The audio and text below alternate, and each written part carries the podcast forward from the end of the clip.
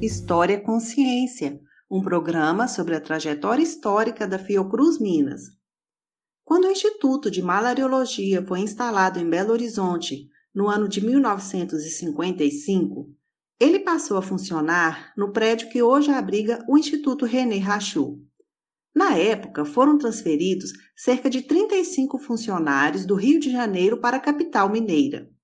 Teve início, então, um processo de recrutamento de outros pesquisadores para trabalharem na unidade, principalmente dos quadros da Universidade Federal de Minas Gerais.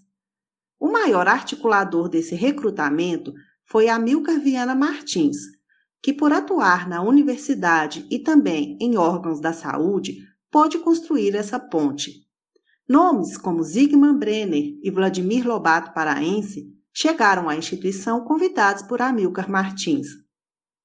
Com a posse de Juscelino Kubitschek na presidência da República em 1956, o Instituto de Malariologia passou a chamar-se Centro de Pesquisas de Belo Horizonte, subordinado ao Instituto Nacional de Endemias Rurais, INERU, órgão do Departamento Nacional de Endemias Rurais.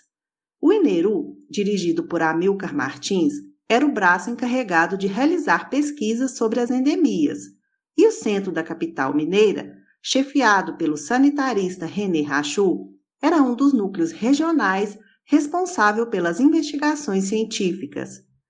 Passada a fase de remodelação administrativa, o centro começou a solidificar os seus laboratórios, que incluíam, entre outros, o Laboratório de Entomologia Médica, o de leishmaniose e o Laboratório de Doença de Chagas.